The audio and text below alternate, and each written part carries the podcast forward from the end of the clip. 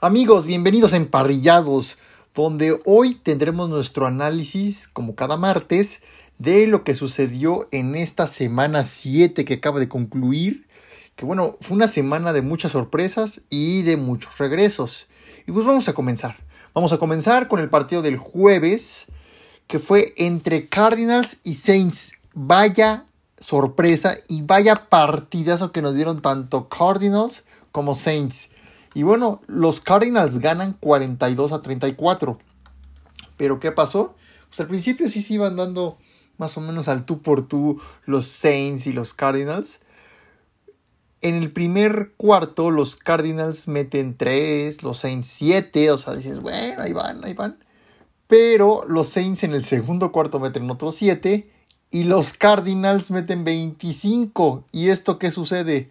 Porque antes de terminar la el segundo cuarto, los Saints le interceptan dos veces a Andy Dalton y son un pick six. Y entonces pues, fueron tres touchdowns, donde pues Arizona se puso siempre a la cabeza y después en el tercer cuarto Arizona metió otros siete, los Saints tres, Arizona otros 7 para el cuarto cuarto y, después Nueva Orleans 17. O sea, fue un partido de muchos puntos. Y bueno, Kyler Murray tuvo 20 de 29 pases y 204 yardas y un touchdown por pase. Después los Saints pues, con Andy Dalton tuvieron 361 yardas, 4 pases de touchdown y 3 intercepciones está un poco descompensado. Y acá en cuanto a Tyson Hill, que pues ya saben que lo usan para muchas jugadas, pues tuvo 48 yardas totales. Después, para los partidos del domingo, los Ravens le ganan a los Browns en un partido muy cerrado, en, de 23 a 20. Y pues iban dando al tú por tú, pero pues al final a los Browns no les alcanzó. Y Lamar Jackson tuvo 120 pases por yardas aéreas. Y en cuanto a Jacoby Brissett tuvo 258 yardas, 0 pases de touchdown y 0 intercepciones. Después, aquí ya estamos empezando a ver la declive. Y obviamente el adiós, posiblemente ahora sí ya definitivo, y es que ya está haciendo el ridículo. Nunca creí decir esto de Tom Brady. ¿Por qué? Porque los, los, Tampa Bay Buccaneers pierden 3 a 21 ante Carolina. Carolina que no tiene ni un solo jugador clave. En, esa, la semana pasada habían, habían este, hecho trato con los Niners de mandar a Christian McCaffrey ahí. Ahora no tienen a McCaffrey. Fue el tercer coreback que fue PJ Philip Walker, perdón, quien jugó en este partido. Es el tercer coreback. Y luego agrégale a que no tienen a Matt Rule, que ya despidieron a su head coach. Entonces, bueno, este equipo está en crisis. Pues no se vio, no se vio nada en crisis. Y vaya campanada que dieron, ¿eh? Las Carolina Panthers diciendo, estamos bien, no pasó nada. Y miren a quién le estamos ganando. Philip Walker pues tuvo 177 yardas y dos pases de touchdown, estuvo muy bien. Y en cuanto a Brady, pues solo tuvo 290 yardas, 0 pases de touchdown y 0 intercepciones. Después, pues Joe Burrow ya está agarrando ritmo, ya está agarrando confianza. Y los Bengals ganan 35-17 ante Atlanta. Joe Burrow tuvo 481 yardas y 3 pases de touchdown. Burrow siempre y, los Bengals estuvieron todo el tiempo este, a la cabeza en el partido. Cincinnati empezó con 14, siguió con 14, terminó con 7 y, Atlanta solo hizo 17 puntos en, la en el segundo cuarto. Entonces, vaya que ya está regresando Burrow, pero se tiene que apurar. Se tiene que apurar si es que quiere ganar esa división. Pero aquí es donde ya no debe perder ni un solo juego de los que viene. Porque aquí ya es clave. Después, el regreso de Dak. Dak regresa, pero le vence a los Detroit Lions 24 a 6. Que bueno, dices, es Detroit. No tiene gran cosa. Pero bueno, ya consiguió su primera victoria Dak Prescott en la temporada. Y Prescott tuvo 207 yardas y un pase de touchdown. Y en cuanto a Goff, pues tuvo 228 pases aéreos y dos intercepciones. Y pues bueno, este, los Cowboys siempre estuvieron, a estuvieron al par. De hecho, Detroit iba adelante, de no ser por las intercepciones. Detroit iba 6, iban 6-3 hasta el medio tiempo. Después ya Dallas metió 7 y 14 y aquí fue el golpe final que les dieron a los Lions. Después, vaya juegazo que también dieron tanto Jacksonville como los Giants. Ya casi se andaban dando por, casi derrotando a los Giants. Y bueno, en el primer cuarto los Jaguars metieron 8, los Giants 7, en el segundo 3 y 6, en el tercero 3, 6 de parte de los Jaguars. Y hasta el cuarto cuarto los Giants metieron 10, o sea, acaban 23-17 como dije. Pero pues sí dieron un buen partido ambas escuadras. Y bueno, Trevor Lawrence tuvo 310 yardas, 0 pases de touchdown y 0 intercepciones. Y en cuanto a Daniel Jones, pues tuvo 202 yardas y un pase de touchdown. O sea, estuvo decente este partido. Después, otro, otro que ya está dando pena y no sé qué le está pasando y le están viendo muy mal, los, me refiero a los números 12. Tanto Brady como Rodgers. Rodgers pierde ante Washington, otro equipo que igual no tiene mucho con qué presumir, por así decirlo, y ganan los Commanders 23 a 21. y, y, no está Wentz, está Taylor Heineke, Heineke tuvo 201 yardas, dos pases de touchdown y una intercepción. Y en cuanto a Rodgers, tuvo 194 yardas y dos pases de touchdown. Se está quedando corto Aaron Rodgers. Está, no, no está agarrando el ritmo porque le quitaron a sus piezas como fue Valdez Scantling, como fue Devante Adams. O sea, Rodgers la está sufriendo y la está sufriendo cañón. Después, pues este no era sorpresa, los Titans le ganan a los Colts 19 a 10. Todo el tiempo estuvo la cabeza los Titans hasta que medio empezaron a reaccionar los Colts, pero al final no les alcanzó.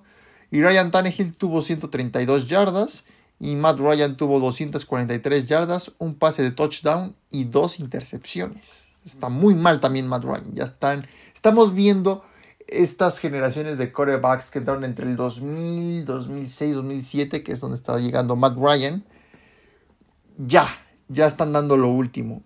Y para ser, como dije, están dando pena. Esa es la palabra. Desgraciadamente, si este, a esos jugadores talentosos ya, ya no estamos viendo el potencial que daban como cuando estaban en sus mejores épocas. Después, los Raiders, pues este no fue igual nada, ninguna sorpresa. Los Raiders ganan a, los Texans 38 a 20 y dio un buen, buen juego tanto Derek Carr como Davante Adams. ahora sí hicieron mucho, hicieron muchos puntos. Derek Carr tuvo 241 yardas y un pase de touchdown. Y los Texans, en cuanto a David Mills, tuvo 302 yardas, dos pases de touchdown y una intercepción. Los Raiders, pues todo el tiempo estuvieron a la cabeza, hasta en el cuarto cuarto, que fue cuando metieron 21 puntos, que fue donde ahí fue el último clavo en el ataúd para los Texans. Después, no había sorpresa, yo lo sabía, y ganaron los Jets a los Broncos sin Russell Wilson. Russell Wilson no jugó debido a una pequeña lesión que tiene. Y los Jets, pues, al principio se iban dando al tú por tú en el primer cuarto, iban 6-3, después 3-3, después los Jets, pues, por diferencia, unos 6 puntos más, que fue lo que les dio el gane. Brian Ripien, que fue el coreback sustituto de los Broncos, pues tuvo 225 yardas y una intercepción. Y en cuanto a Zach Wilson, pues tuvo 121 yardas, pero vaya que están, están creciendo los Jets y eso, eso se agradece que ya teníamos años en que veíamos a los Jets metidos en un hoyo profundo. Después otro partido que estuvo interesante porque los Kansas City Chiefs no solo vencen a los Niners, sino los apalean. Kansas City gana 44 a 23 con Jimmy G y todo, y McCaffrey y todos sus, nuevos jugadores que ahora tiene, decir, su juguetito nuevo de, de Jimmy G. Y al principio iban ganando los, los Niners y después pues ya le empezaron a, a meter mucho, muchos puntos los, los Chiefs. Jimmy G tuvo 303 yardas, dos pases de touchdown y una intercepción. Y luego pues ya decidieron sacar a Jimmy G y entró Brock Prudy, quien tuvo 66 yardas y un pase de interceptado. Y, también acá Mahomes pues, salió porque ya no había no, había opción y, no había que arriesgarlo a que pasara una tragedia. Mahomes tuvo 423 yardas, 3 pases de touchdown y una intercepción. Y después entró Chad Henney y pues solo tuvo 0 pases, 0 touchdowns y 0 intercepciones. Entonces no hizo mucho ya al salir Mahomes. Después Qué bien se ha visto Gino Smith en los últimos juegos. Muchos me creerán loco, pero Seattle ahora está a la cabeza de su división y hablaremos más al ratito de eso. Pero los Seattle Seahawks ganan 37 a 23 a Los Angeles Chargers. Seattle en todo el partido siempre estuvo adelante. Casi los alcanzan los Chargers, pero después se fue despegando más y más y más. Justin Herbert tuvo 293 yardas, dos pases de touchdown y una intercepción. Y en cuanto a Gino Smith, tuvo 210 yardas, dos pases de touchdown y una intercepción. Después, en el partido del domingo por la noche, con el regreso de Tua, los Dolphins ganan 16 a 10 a los Pittsburgh Steelers. Pero, pues al principio se vio a unos delfines potentes que iban a palear a los Steelers y después se apagaron. Desde el tercer cuarto nadie hizo nada, tercero y cuarto cuarto nadie hizo nada. Los Dolphins en el primer cuarto hicieron 13, en el segundo 3 y Pittsburgh hizo 10 en el segundo. Pensamos que iba a haber más puntos, pero no. No, nadie hizo nada en el, al, regresar de la segunda mitad. Y pues Tua Tagovailoa tuvo 261 yardas, un pase de touchdown, y Kenny Pickett tuvo 257 yardas, un pase de touchdown y tres intercepciones. Muy, muy, una, una noche muy mala para Kenny Pickett. La está pasando muy mal. Y ojo con lo que le viene a Pickett. ¿eh? Le viene un calendario difícil. Después, los osos apalean a los Patriotas 33 a 14. No lo veíamos venir. Yo pensé que iban a ganar los Pats, pero vaya sorpresa y campanada que dieron los Bears con Justin Fields, ¿eh? Con Justin Fields fue lo que dieron esta campanada. Y bueno, ¿qué pasó aquí? Entró y regresó Mac Jones. Lo metió primero Bel Belichick, pero no hizo nada. Y en eso que entró, tuvo una intercepción y nomás no convertía. Y dijo Belichick, ¿sabes qué? Que entre Seipi. Y entró Seipi. Y en el primer cuarto, los Patriotas no hicieron ningún punto y los Bears hicieron 10. En el segundo, los Pats hicieron 14 con Bailey Zappi y los Bears hicieron 10. Tercero y cuarto cuarto, nada de los Patriotas y los Bears hicieron 6 y 7 puntos. Zappi tuvo 185 yardas, un pase de touchdown y dos intercepciones. Y Mac Jones tuvo 13 yardas, cero pases de touchdown y una intercepción muy mal.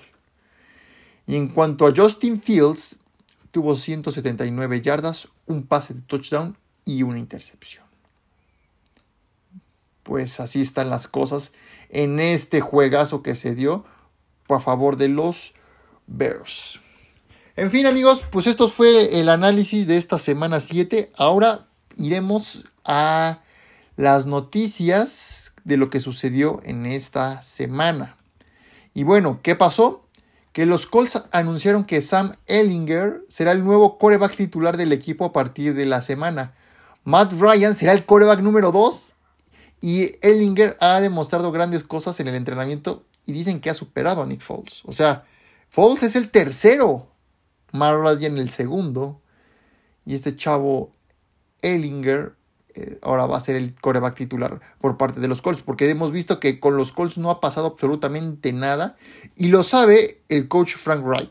Frank Wright sabe que aquí se está jugando la chamba y si no pasa nada, adiós. Es despido y puede ser que antes de, terminar la, temporada se vaya Frank Wright. Después, eh, el corredor de los Seahawks, DK Metcalf, sufrió una lesión en la rodilla en el partido ante Chargers. Se cree que no es nada grave y podría volver pronto. El novato de los Jets, Brice Hall, se perderá el resto de la temporada por una lesión en la rodilla que requerirá cirugía. Uf. Después, este, el corredor James Robinson será cambiado de los Jaguars a los Jets. Jaguars recibe sexta ronda en el 2023 y Jets recibe pues a James Robinson. O sea, aquí los Jets se van a empezar a fortalecer. Después el cornerback de los Chargers, JG Jackson, se perderá el resto de la temporada por una lesión en la rodilla que también requerirá cirugía.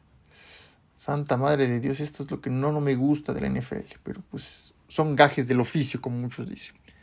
Después, pues hay un rumor es que se cree que los Browns estarán buscando un cambio de corredor por el veterano Karim Hunt y el cornerback Jedi Williams. No sé, aquí este Karim Hunt es uno de las piezas clave para los Browns. Correr es su fuerte y no creo que sea una buena idea cambiarlo.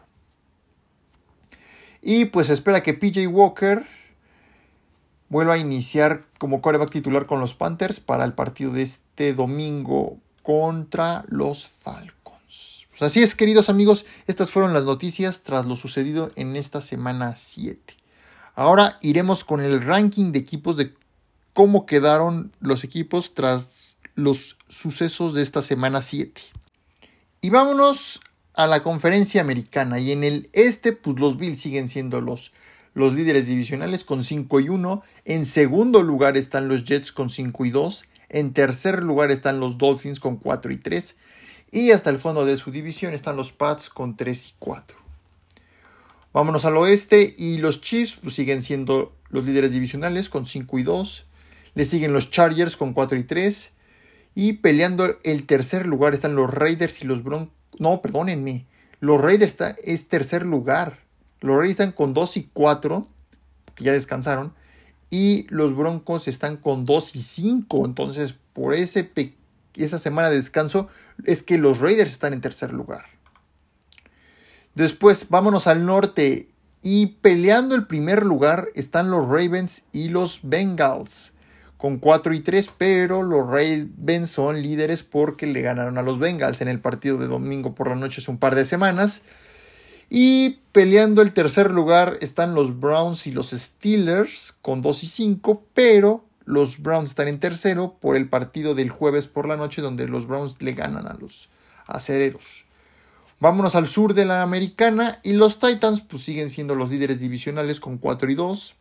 En segundo lugar están los Colts con 3, 3 y 1. En segundo lugar están los Jaguars con 2 y 5 y hasta el fondo de su división están los Texans con 1 y 4. Vámonos a la conferencia nacional y en el este pues las Águilas descansaron pero siguen siendo los líderes divisionales con 6 y 0. En segundo lugar están los Giants con 6 y 1. En tercer lugar están los Cowboys con 5 y 2 y hasta el fondo de su división están los Washington Commanders con 3 y 4. Ahora el, este de la Nacional es de las divisiones más peleadas en toda la NFL. Vámonos al oeste de la Nacional y los Seahawks ahora son los líderes divisionales con 4 y 3. En segundo lugar están los Rams con 3 y 3. En tercer lugar están los Niners con 3 y 4. Y hasta el fondo están los Cardinals con 3 y 4. Vámonos al norte de la Nacional y los Vikings pues, siguen siendo los líderes divisionales y muy cómodos siendo el primero con 5 y 1. Los Packers en segundo con 3 y 4, igual que los Bears con 3 y 4. Y hasta el fondo de la división están los Lions con 1 y 5. En el sur, vaya cómo están las cosas en el sur de la Nacional. Y los Buccaneers siguen siendo los líderes divisionales con 3 y 4, pese a la derrota de Atlanta de, de hace dos semanas. Atlanta está en segundo lugar con 3 y 4. En tercer lugar están los Panthers con 2 y 5. Y en el fondo de la división están los Saints con 2 y 5. Vaya que ha habido muchos cambios en esta división. Pero se está peleando. Entonces, en Tampa puede pasar todo. Bueno, en el sur de la Nacional. O sea, puede que hasta los Falcons lleguen, puedan ganar su división. Obviamente, si a Brady le sigue yendo pésimo y, los Falcons, pues puede que, que, tengan este chance de ganar su división, cosa que no lo hacen desde 2016. Y miren, vamos a hacer rápido un capitulado de qué le espera a los Falcons en las siguientes semanas.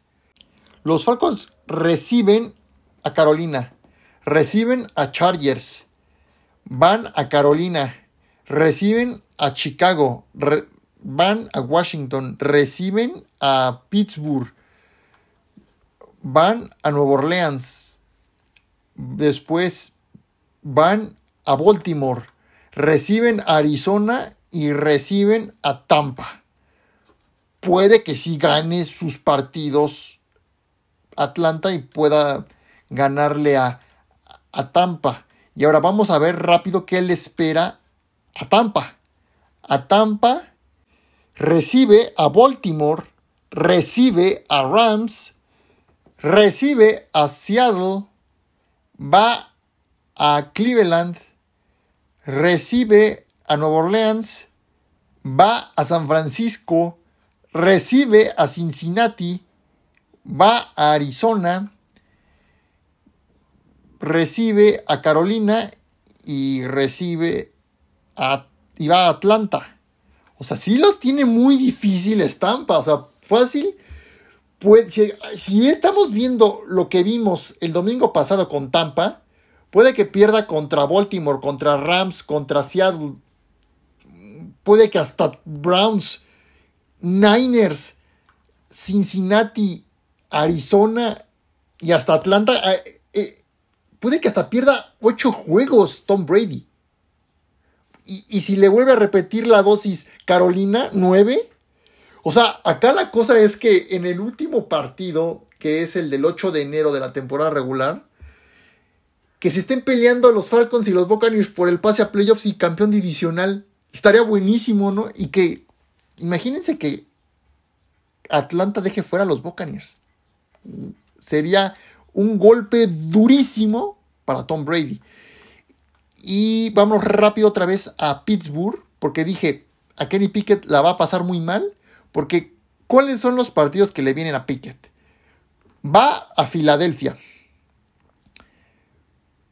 recibe a Nueva Orleans, recibe a Cincinnati, va a Indianápolis, va a Atlanta, recibe a Baltimore, va a Carolina, recibe a Raiders a Las Vegas, va a Baltimore y hasta el último partido recibe a Cleveland. O sea, la tiene bastante difícil Kenny Pickett.